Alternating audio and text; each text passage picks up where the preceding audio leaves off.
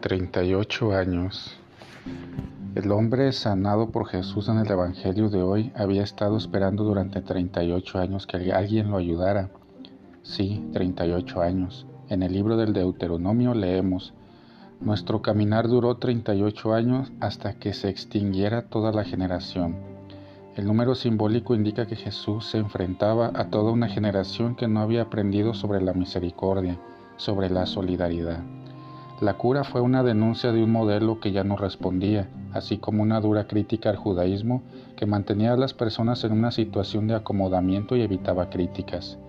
En Jerusalén había un balneario y una leyenda que decía que cuando el ángel, en este caso Esculapio, dios de la salud, tocaba el agua y se movía, el primero que se metiera se curaba. Por eso había una multitud de enfermos, paralíticos, ciegos, cojos, eran atraídos con esa falsa esperanza. Cuando Jesús vio la escena quedó muy impresionado. Sin decir quién era, se acercó y curó al paralítico que, como no podía moverse, esperaba desde hacía 38 años que alguien lo ayudara a meterse en el agua. Jesús rompió aquella lotería y sanó al paralítico sin tener que tocar el agua. Hizo el gesto por compasión, porque el hombre se fue sin saber quién lo había curado. Sin embargo, este signo del Evangelio de Juan indica que en Jesús comenzó una nueva generación, no desde la falsa esperanza, desde la ilusión de los que sufren, desde la solidaridad, desde la misericordia con toda la familia humana. Es la dimensión de todo seguidor de Jesucristo. La generación que Jesús denunció fue la del acomodamiento.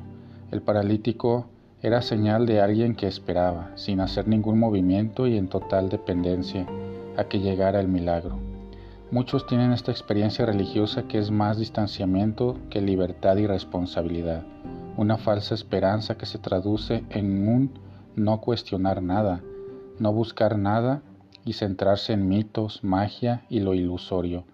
Lo que Jesús le pidió al paralítico después de curarlo es una pedagogía para salir de esa condición.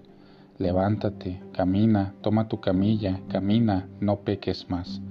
Es la actitud de quien no se queda quieto esperando a que todo le caiga del cielo o esperando, sin buscar otras cosas, a acertar los números de la lotería.